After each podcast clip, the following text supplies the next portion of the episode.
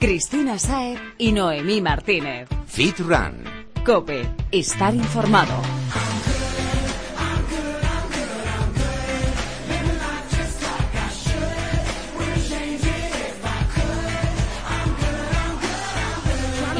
¿Estás good? Prepárate porque empieza tu programa favorito sobre fitness y running. Yo soy Cristina Saez. Y yo, Noemi Martínez. Bienvenido a Fit Run Cope, el podcast con el que te motivarás y te pondrás en forma. Y aprenderás con los mejores expertos. Puedes encontrarnos en Instagram, Twitter y también en Facebook. ¿Estás listo? ¡Empezamos!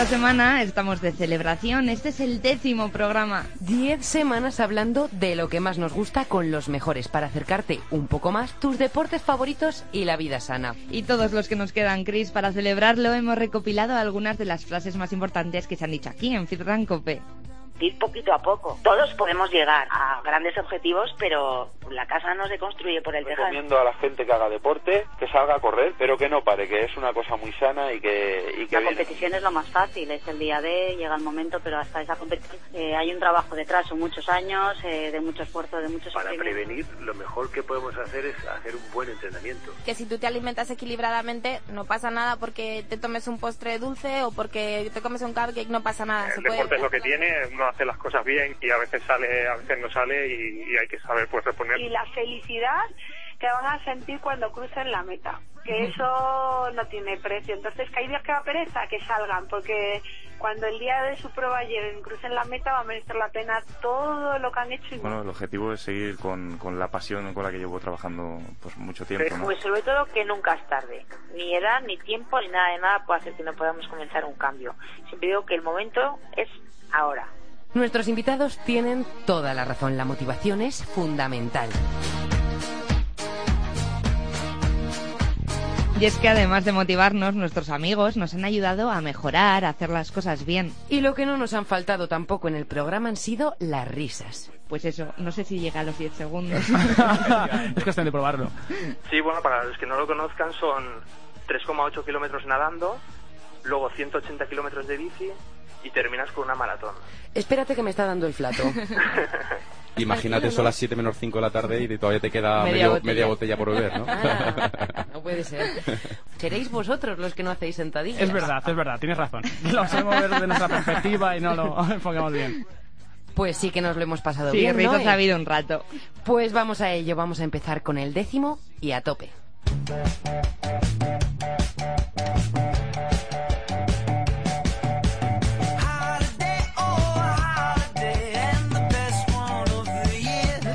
Hoy toca hablar de una máquina. Con ello no quiero decir que otras veces no lo hayamos hecho, pero es que lo del hombre que está hoy con nosotras es sobrenatural. Ha participado en los últimos siete mundiales y no vamos a contaros toda su trayectoria porque podríamos hacer un programa entero para él y nos quedaríamos cortas. Lo mejor de todo es que siempre, siempre, siempre acompaña sus entrenamientos y competiciones con una sonrisa. Hablamos de Chema Martínez, muy conocido en esta casa. Buenas tardes, Chema. Hola, buenas tardes. ¿Qué tal? Primero, campeón de la Wins for Life española por segunda vez. Enhorabuena. Muchas gracias. Mira que me ha costado, ¿eh? Me ha costado porque, madre mía, hasta Más que de me pilló cuatro el horas, coche. ¿no? Para los que no sepáis en qué consiste esta carrera, decir que se corre en todo el mundo, por aquellos que no pueden hacerlo, y que no hay una meta. La carrera acaba cuando te pilla el catcher, es decir, el coche que te persigue. ¿No, Chema? Cuéntanos un poco la experiencia del domingo en Aranjuez. Pues lo cierto es una carrera diferente. Ya sabéis que me, me gustan los retos distintos, diferentes y... Y duros. Sí, trato de intentar superarme cada día. Encuentro, hablabais antes que, por cierto, muchos amigos se han pasado por vuestro programa y yo todavía no había pasado, ¿eh? O sea que muchos amigos están escuchando por ahí y veo que lo pasáis muy bien. Y bueno, como os decía, que me encanta tener ahora a estas alturas de mi vida nuevas motivaciones, nuevos retos, nuevos objetivos por cumplir y esta es una carrera distinta que se hace en 33, en 33 países del mundo, el mismo día, a la misma hora y con el único fin de recaudar dinero para conseguir los máximos fondos posibles para investigar sobre las lesiones de médula. Creo que, creo que es una bonita causa y es una carrera distinta porque no tiene meta. Normalmente cuando vas a correr una carrera sabes si vas a correr 5 kilómetros, 10, media maratón, maratón o más, ¿no? Y aquí simplemente la, un poco tú eres el que te marcas un poco tu propio objetivo y que va en función del coche que viene detrás, que sale media hora detrás de nosotros y él va a unas velocidades cada hora, va aumentando su velocidad y cuando te ha rebasado, te ha pasado, es el momento que termina tu carrera, ¿no? Y- Vamos, que tú cada vez que ibas pasando los kilómetros tenías que ir un poquito más rápido.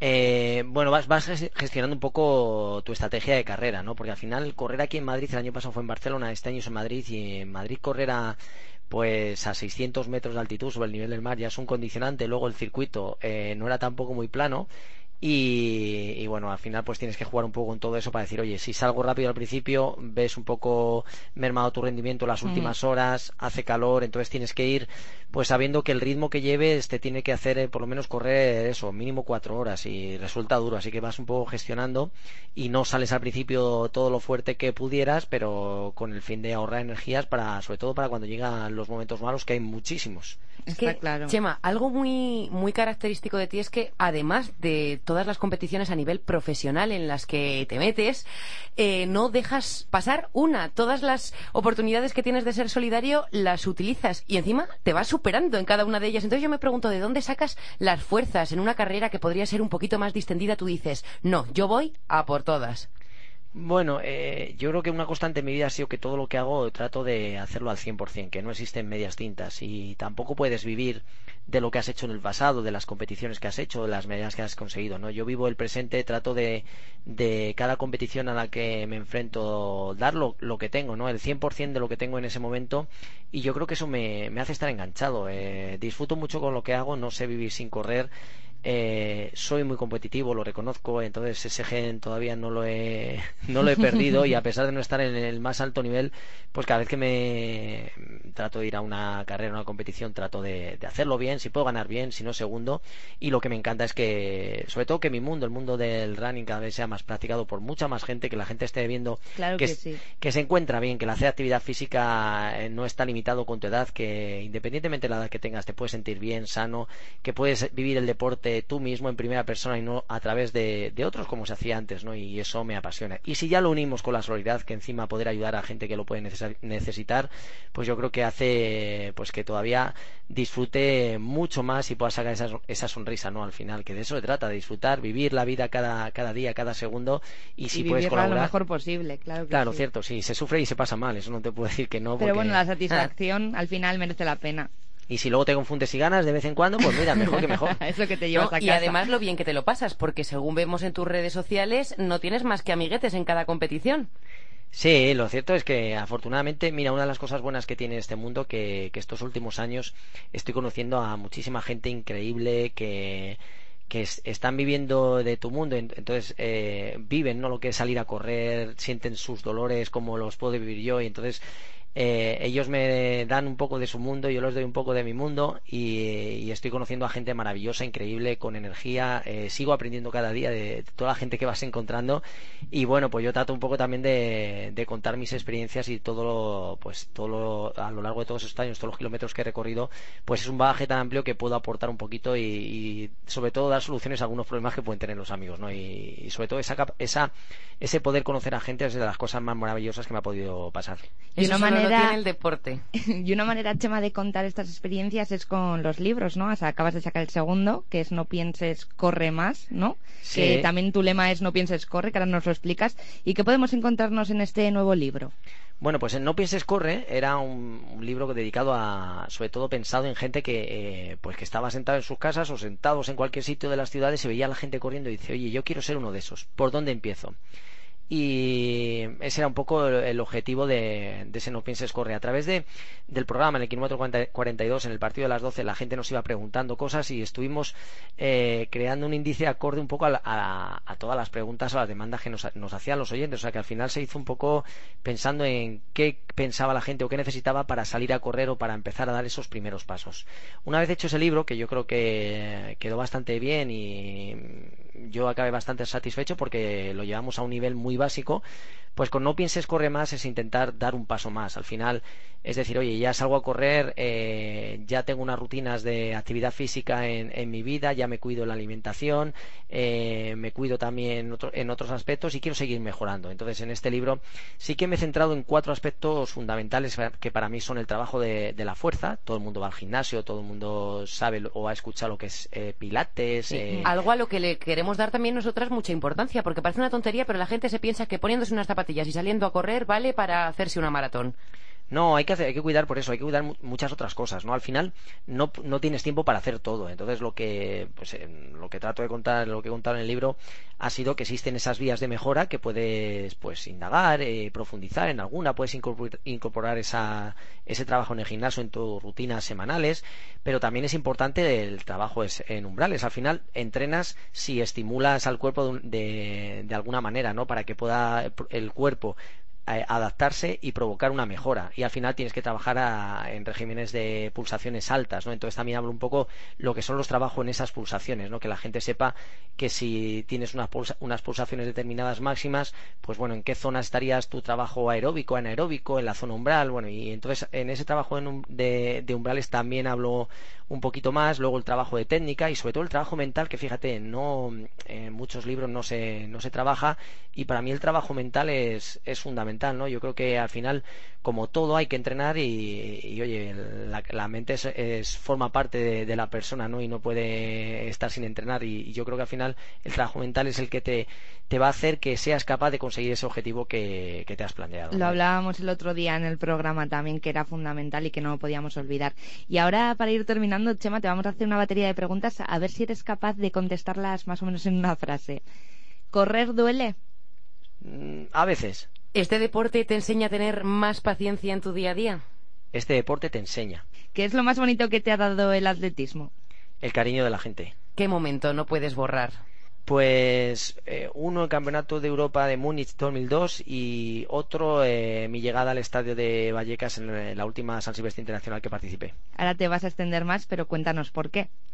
Eh, bueno, pues en la última vez me despido el alto nivel corriendo la maratón de Nueva York y me quería despedir también corriendo la, una prueba que para mí ha sido y sigue siendo una de las pruebas más bonitas y la tengo en el corazón, que es la, la San Silvestre Vallecana. Entonces eh, peleo por ganar último año y llego al estadio y la gente empieza a gritar mi nombre y hice los últimos 100 metros andando y disfrutando de ese cariño, ¿no? Y para mí ha sido de los momentos más mágicos, ¿no? Porque no gané ni quedé segundo ni tercero. Al final llegué, no me acuerdo si fue noveno. Más que la marca, muchas veces hay otras cosas que importan más. Sí, y, al final, pues mira, yo a lo largo de toda mi carrera deportiva he podido conseguir más o menos cosas, pero el tener el cariño de la gente y ese reconocimiento para mí vale más que cualquier medalla.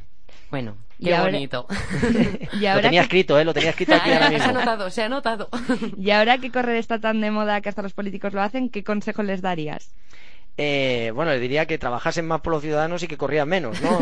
Podía ser, o que utilizasen esos, y corred menos. esos momentos de, de, entrenamiento para intentar aclarar bien las ideas y, y dedicarse a lo que tienen que hacer. Eh, sobre todo velar por los intereses de, lo, de los ciudadanos y que, que sean eso, ¿no? Eh, nuestros responsables y sobre todo que sigan eh, en esa línea, ¿no? Es lo más importante que deberían hacer y bueno, está claro que el deporte, al igual que nos da a todos cosas buenas y, y te hace sentir bien y te hace estar más predispuesto al trabajo, pues espero que, que, ellos también. ¿Y hasta qué punto correr te hace feliz? Por si no le ha quedado claro a los runners durante el resto de la entrevista. Pues es que no imagino mi vida sin correr. Al igual que me levanto, desayuno, como y ceno, pues yo tengo que correr. No, no me imagino una vida sin, sin dar un kilómetro, no, sin dar un paso. O sea que de esto no te jubilas ni para atrás. Yo creo que no, ¿eh? esto va para largo. Chema Martínez, runner profesional y colaborador en Kilómetro 42 aquí en esta casa. Gracias por estar con nosotras. Nada, un placer, un besazo y a ver si me llamáis, no tenéis que esperar tantos programas para volver a llamarme. Hombre, queríamos esperar a uno especial, el décimo.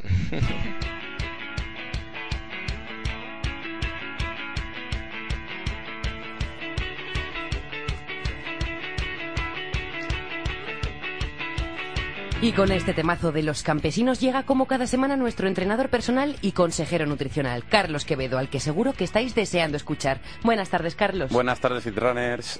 Hola, Carlos. Como nos adelantaste en el programa de la semana pasada, hoy vas a hablarnos de los distintos tipos de leche, que además nos lo han preguntado en las redes sociales, para ayudar a todos aquellos que tienen dudas a resolverlas. Y de los desayunos también, ¿me equivoco? No te equivocas, vas perfecta. Pues yo empezaría resolviendo ya estas dudas. ¿Qué leche tomamos? A ver. Uf, pues mira, madre mía, la verdad que me ha costado preparar el programa porque hay miles y miles de tipos de leche, además es, eh, increíble la cantidad de leches que hay eh, y la variedad que hay. Es, Cada día salen nuevas. es increíble, es de verdad, ¿eh? os lo digo. A ver, desde mi punto de vista yo creo que hay varias que son las de toda la vida, ¿no? la leche fresca, leche entera, leche semidesantada, son las leche, lo que decimos leche de vaca, ¿no? Dentro de estas, pues dependiendo si queremos cuidarnos un poquito más o menos, pues hay algunas que tienen un poquito más de grasa, como por ejemplo la leche entera, que es, eh, vamos, es completamente la, leche más natural, o la leche más eh, con menos grasa, que le quitan la grasa, que es la misma, pero le quitan la grasa saturada, que sería la leche desnatada. Su mismo nombre lo indica, desnatada. Exactamente, sin, sin, esa, sin la grasa saturada. Dentro de esta, pues podemos distinguir entre varios tipos, por ejemplo, leche sin lactosa, para la gente de, mm, con más, vamos, con intolerante a la lactosa, por ejemplo, pero básicamente eh, es una leche que le quitan la lactosa, ¿vale? La lactosa es, digamos, el azúcar de la, natural de la, de la propia leche, ¿no? Y ahora se está poniendo de moda beberlo sin tener la intolerancia. ¿Qué opinas de esto? Lo opino que es muy bueno. Yo desde, de hecho, desde que la conocí, desde que la probé, no tomo otra leche, básicamente porque le quitan esa lactosa que es, eh, como os he dicho, el azúcar de la propia leche, manteniendo el valor nutricional perfecto de la, de la leche natural. O sea que podemos decir que la leche sin lactosa sería la más sana si queremos... Si, si nuestro objetivo es adelgazar, cuidarnos, eh, entorno fitness, runners, etcétera, etcétera, que nos queremos cuidar, sin duda yo creo que optaría por la leche sin lactosa. Alguna vez he intentado tomarla, pero hay un problema, es que es más cara que la leche desnatada. Entonces digo, ¿hay diferencia suficiente como para que merezca la pena gastarme ese dinerito de más y comprármela sin lactosa o sigo con la desnatada? Bueno, esto es un punto que realmente si no creo que se note mucho la diferencia a nivel estético, ¿vale? O a nivel de rendimiento el tomar una leche desnatada o una leche sin lactosa, si no tenemos eh, ese problema entre comillas de que somos un poquito intolerantes a la lactosa, ¿no? Si realmente tenemos un presupuesto ajustado, yo no vería en ningún caso a la desnatada eh, exactamente, sin duda, sin duda. Y una cosa, ¿qué pasa con la leche entera? Que le tenemos mucho miedo, pero sí que es verdad que hasta hace, no sé, por decir 10 años, bebíamos todos leche entera. Sí. Entonces, ¿qué pasa ahora? Que están saliendo muchos estudios de que no es del todo buena. Bueno, la leche entera, eh, lo básico es que su, tiene un alto contenido en grasa saturada. ¿Vale? Entonces no la hace muy recomendable para dietas eh, de adelgazamiento o en personas con sobrepeso o que tengan problemas cardíacos, precisamente por las grasas saturadas que tiene. Pero luego nutricionalmente, como, como os hablaba antes, os comentaba antes, es exactamente igual. Tiene la misma proteína buenísima de la leche y, vamos, nutricionalmente es perfecta. Lo único que no está aconsejada para gente que quiera eh, bajar mucho de peso, que esté en restricción calórica, etcétera, etcétera, ¿no? Vale, pero el resto de personas que no estén en esa situación sí pueden Perfectamente, perfectamente. Y respecto de las leches vegetales, que están ahora tan de moda, ¿cuál, ¿por cuál te decantaste? A ver, pues aquí, buena pregunta, la verdad. Sinceramente no, no lo he probado muchas leches vegetales. Eh, soy más leche de vaca, pero leches vegetales eh, destacaría sobre todo eh, por cómo me han llamado la atención la leche de soja y la leche de almendras. Porque la leche de soja yo creo que incluso la más conocida dentro de estas leches vegetales y se destaca sobre todo por su alta cantidad de proteína, ¿vale? Porque creo que es más de un 35% de proteína lo que tiene en comparación con la leche natural, o sea, la leche de vaca entera que hemos nota, hablado antes. Se nota incluso en el tacto, ¿no? Cuando te la metes a la boca, que es como un poquito más espesa. Eh, exactamente. También tiene un alto contenido en isoflavonas, que es esto, ¿no? Isoflavonas. Qué palabreja. Sí, son, son como eh, competidores de los estrógenos naturales de, que que tiene sobre todo las, las mujeres, regulación de la menstruación, regulación de todos los vaivenes hormonales que tenéis vosotras y que van a venir muy, muy bien. Ya sabéis todos los beneficios que tiene la soja, ¿no? Y uno de ellos es este. Y no tiene lactosa, no tiene, o sea, que no tiene, no tiene azúcar, es, decir, que no tiene azúcar, no tiene tampoco colesterol. Entonces es una alternativa muy, muy buena para la gente que... Es perfecta. Sí, para la gente. A mí no me gusta el sabor, ¿eh? Sinceramente, no me gusta mucho el sabor. Pero para la gente que tenga personas intolerantes a lactosa o diabéticos, por ejemplo, que tenga problemas de O azúcar. sea, que podemos probarla y si nos gusta. Perfectamente, sí. Pero recomiendo la leche de soja natural, no la leche de soja está con chocolate. Con sabores, Sí, que antes estaba eso. hablando con Cristina, pues este tipo de cosas, ¿no? O sea, realmente tiene... Eso te iba a preguntar. Exactamente. Es muy sano. ¿Hasta qué punto es bueno mezclar la leche vegetal con, ahora que lo mezclan con coco, con vainilla, Claro. con chocolate? Claro.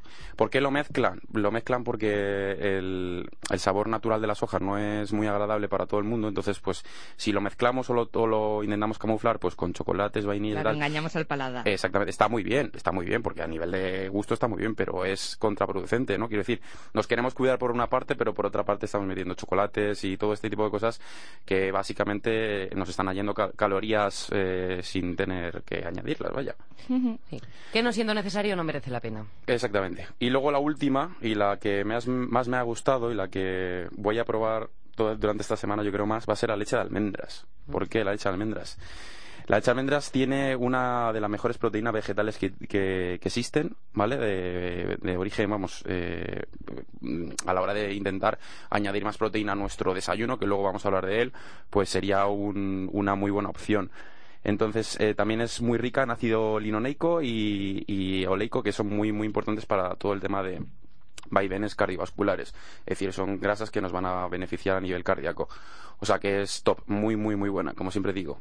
Pues ya nos contarás la semana que viene qué tal de sabor. Genial, ya lo cuento. Y además se puede hacer natural, que eso también hay que tenerlo en cuenta. Exactamente.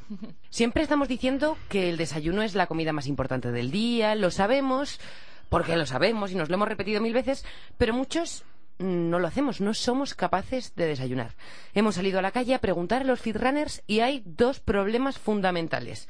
Escucha a ver si podemos resolverlos. Solo me tomo un café porque no tengo tiempo, o sea, tengo que irme al trabajo, entre que me ducho, hago la comida y tal, y tampoco tengo hambre, o sea que no desayuno. La verdad es que nunca desayuno porque por la mañana no me entra nada. Siempre tengo a mi madre diciéndome, pero hijo, desayuna, hijo, tómate aunque sea un vaso de leche, un poquito de zumo. Pero no puedo porque es que es levantarme, tener el estómago cerrado y no, no soy capaz de comer. Tengo tanta prisa y siempre salgo con el tiempo tan cogido que la verdad es que debería plantearme cambiar el desayuno, pero es que me es imposible. A veces hasta en el autobús voy con el café. A mí esas horas no me entra nada por la mañana. El tiempo y la falta de apetito. No, yo lo que veo es mucha va- vagancia o algo de esto. Te levantas 10 minutos antes, te haces aunque sea un batido, algo y te lo llevas. Yo, mismo. en la defensa que de esos que argumentan la falta de tiempo, tengo que decir que por la mañana cada minuto cuenta, bueno, no sabes cuánto. Bueno, aquí tenemos como un ángel y un demonio, ¿no? Pues yo, perdóname Chris, pero yo apoyo bastante más a Noemí en esta parte porque el tema de que no tengo tiempo, el tema de que tal, ya no, no lo queremos. No, Quiero son decir, cinco minutillos de nada. Son cinco minutos, son y luego os voy a proponer un desayuno que además os lo podéis preparar eh, el día anterior, por ejemplo, o dos días antes. Eso me gusta. Que nos va a durar durante por lo menos dos o tres días, que va a ser muy fácil de comer, va a estar muy rico y encima no, va a ser súper nutritivo para nuestros objetivos. Pues no nos hagas esperar, dale. Le doy ya. Cuéntanos. Bueno, a ver, van a ser las famosas, mis famosas tortitas, tortitas de avena y proteína. Uh, soy super fan, pero para Sí, almorzar. sí, sí. Pues eh, las, las tortitas, aunque parezca mentira, son una opción súper buena. Para, para esta gente, sobre todo, primero porque son portátiles, te las puedes llevar eh, a donde quieras, te las puedes ir comiendo en el autobús, si no tienes prisa, te las puedes ir comiendo mientras te abrochas los pantalones. Quiero decir, eh, son muy fáciles de preparar y son súper nutritivas a la hora de cuidarnos. ¿Cómo las hacemos? Pues mira, los ingredientes básicamente yo le, yo le suelo añadir, ¿vale? So- son entre unas 6 y 8 claras de huevo, solo la clara de huevo, ¿vale? Luego tenemos 50, unos 50 gramos de, de avena triturada. Si podéis comprar la harina de avena, mucho mejor, si no la podemos triturar nosotros. Pero ahí como lo venden ya en, en un montón de supermercados. eh, que ¿Harina es o harina- salvado? no, salvado no, harina de avena, que ¿Ah, es sí? como la avena, pero muy, muy, muy desechable, como si fuera harina. Harina, pero de avena. Exactamente, harina de avena, exactamente. Son 50 gramos que son uno, unas dos cucharadas colmadas grandes de, de pues unas dos cucharadas de avena, ¿vale? Luego le echamos una cucharadita de, de, de canela al gusto, ¿vale?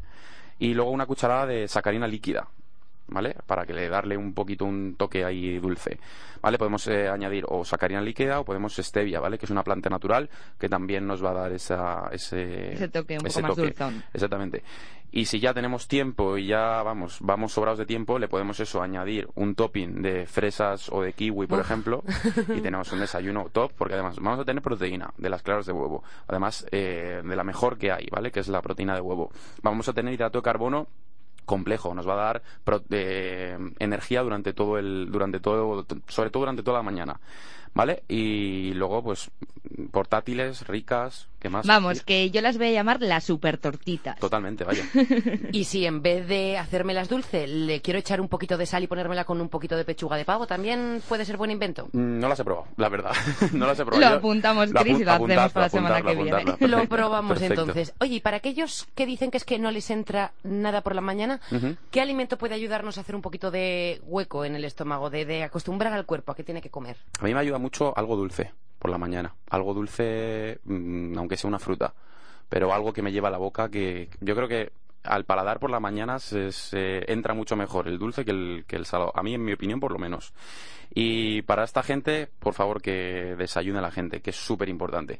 Desayunar no es tomarse un café fit runners. Desayunar tampoco es tomarse un colacao. Desayunar es, por lo menos, eh, cumplimentar eh, las necesidades nutricionales que tenemos en, en, ese, en ese desayuno y a lo largo de toda la mañana. Pues lo apuntamos, Carlos. Ahora que ya hemos resuelto las dudas y los problemas de los fit runners, ha llegado la hora de despedirnos. Muy bien. Ya ves, Fitrunner, que tus cuestiones son lo más importante para nosotros, así que pregunta, pregunta. Contacta directamente con Carlos por Twitter o Facebook. Le encontrarás como Carl barra baja fitness. O habla con nosotras. Estamos en Twitter e Instagram como fitran-cope y en Facebook como fitrancope. Cristina Saez y Noemí Martínez. Fit Run. Cope, estar informado.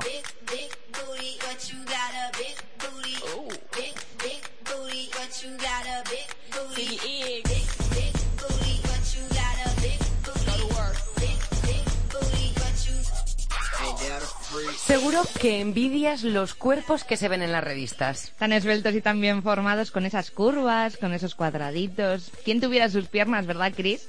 La verdad, admirables. Para enseñarnos los trucos de las bellezas que admiramos está nuestro invitado de hoy. Desde niño ha estado vinculando al deporte y en la actualidad es entrenador personal. Su nombre se ha ido haciendo un hueco en el mundo de las celebrities y entrena y ha entrenado a cuerpazos famosos como los de Paula Echevarría, Mar Saura o Eva Longoria. Buenas tardes, Juanjo. Hola, buenas tardes. En primer lugar, sabemos que no quieres que se te conozca por ser un entrenador de celebrities, como te hemos presentado. Así que me gustaría que me explicases un poco esto. Bueno, porque realmente mm, quiero que se me conozca por lo que hago, por mi trabajo, pero no tener ese, ese nombrecito ahí puesto como entrenador de, de alguien.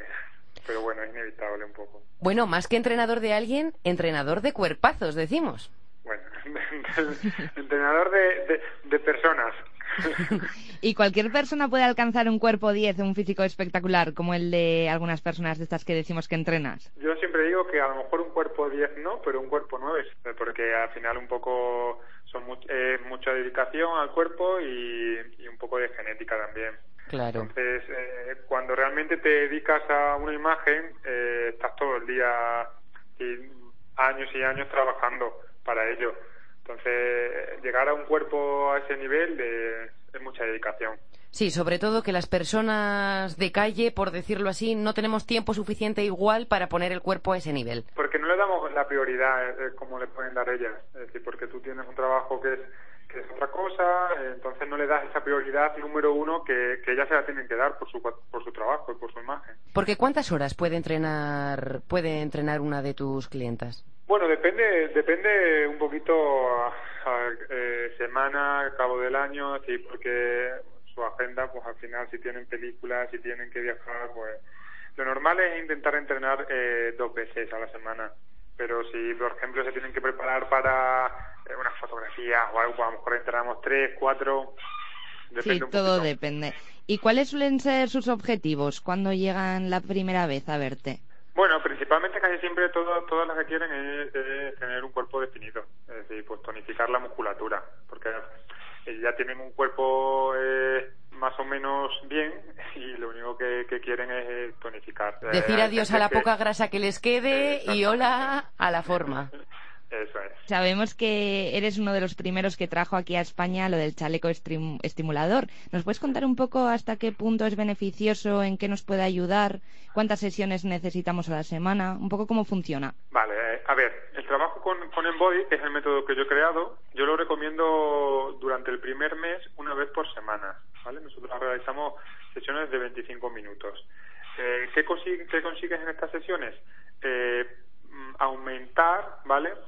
Eh, la participación de las fibras de, de los músculos eh, de los ejercicios que estás haciendo. Un ejemplo, si tú haces una sentadilla con este tipo de, de, de ¿vale? De la estimulación, eh, consigues captar más fibras musculares, por lo tanto, eh, estás haciendo en menor tiempo eh, más ejercicio que como si estuviese haciendo de forma convencional.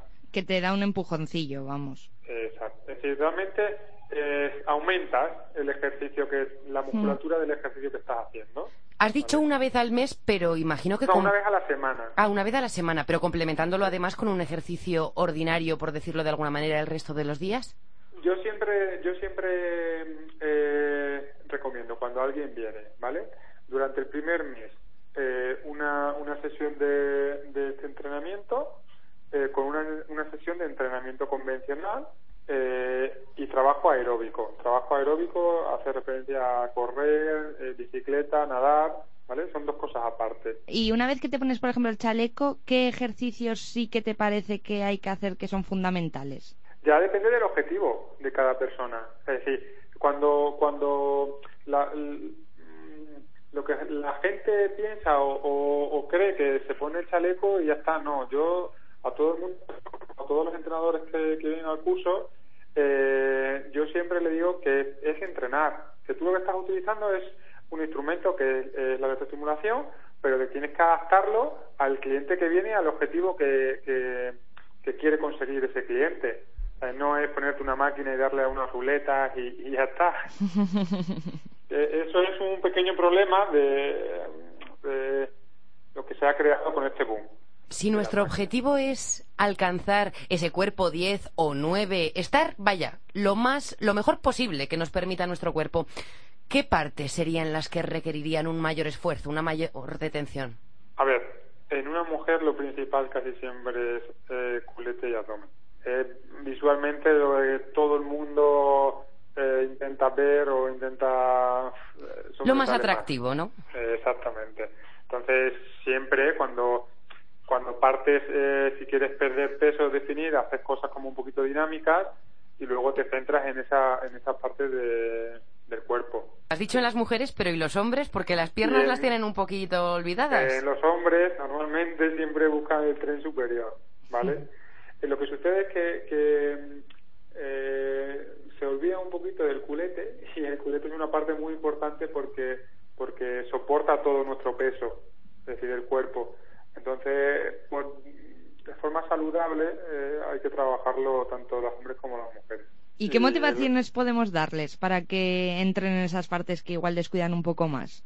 a ver, que se miren al espejo y que intenten tener un cuerpo un Proporcionado. cuerpo proporcionado. es, es lo principal. Bueno, pues ¿qué ejercicios nos recomendarías a las chicas para tener unas piernas firmes y bonitas y a los chicos pues para que el tren superior, que es lo que más les gusta a ellos, también quede de buen ver? Siempre a mí, me gusta trabajar en circuitos. Entonces, cuando una persona se trabaja como el tren inferior, pues le, le incluyo como eh, cuatro, cuatro ejercicios eh, de zona inferior, pues ya sea una sentadilla, un lunge, eh, pues tumbado en el suelo y subir una pierna hacia arriba, es decir, un poco de- del- del tren inferior, eh, cuatro ejercicios que se hagan seguido, para que de esa forma ese músculo esté trabajando durante los cuatro ejercicios y, y tenga un mayor agotamiento. Y, la- y luego igual en la parte superior, es decir, buscar un poquito, eh, trabajar de forma general en cuatro ejercicios el- el- en la parte superior, el tronco superior, para que de esa forma trabaje, trabaje todo en esos cuatro ejercicios. Pues nos lo apuntamos cuando vayamos a entrenar, centralizar el trabajo en una zona determinada del cuerpo y hacer varios ejercicios para fortalecer. ¿Me equivoco? Exactamente. Pues Juanjo Rodríguez, entrenador personal, preparador de cuerpos de revista, muchísimas gracias por estar esta tarde en Fit Rancope. Nada, gracias a vosotros por invitarme.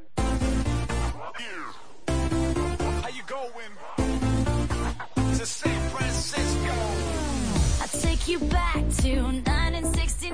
Se acerca el final del programa y ya sabes que nos toca, Noé. ¿Cómo me voy a olvidar de nuestro entrenador favorito? No dudaba de ello, señorita. en fin, ¿quieres saber lo que nos trae esta semana, Paco? Claro. Pues vamos allá, a por el reto de Paco Ming. Un ejercicio para que lo hagas cuando te apetezca. Tienes toda la semana, así que no hay excusas. Además, nuestro entrenador te lo va a explicar fenomenal. A mí me encanta aprender ejercicios con Paco y ya lo sabes. ¿Qué nos toca esta semana? Atenta.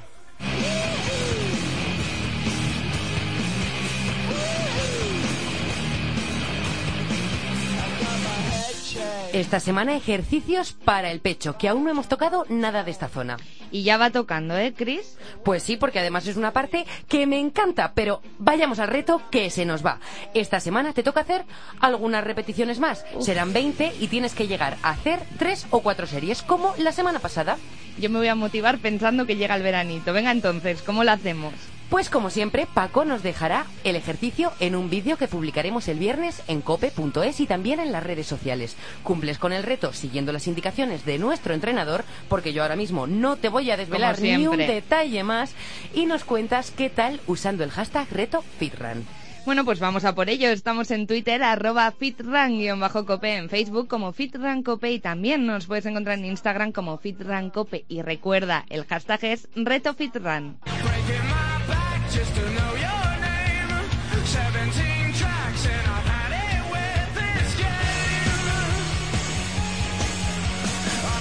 Nos despedimos con esta canción para que termines con la energía a tope y con ganas de seguir dándole caña al cuerpo. Es Somebody Told Me de The Killers.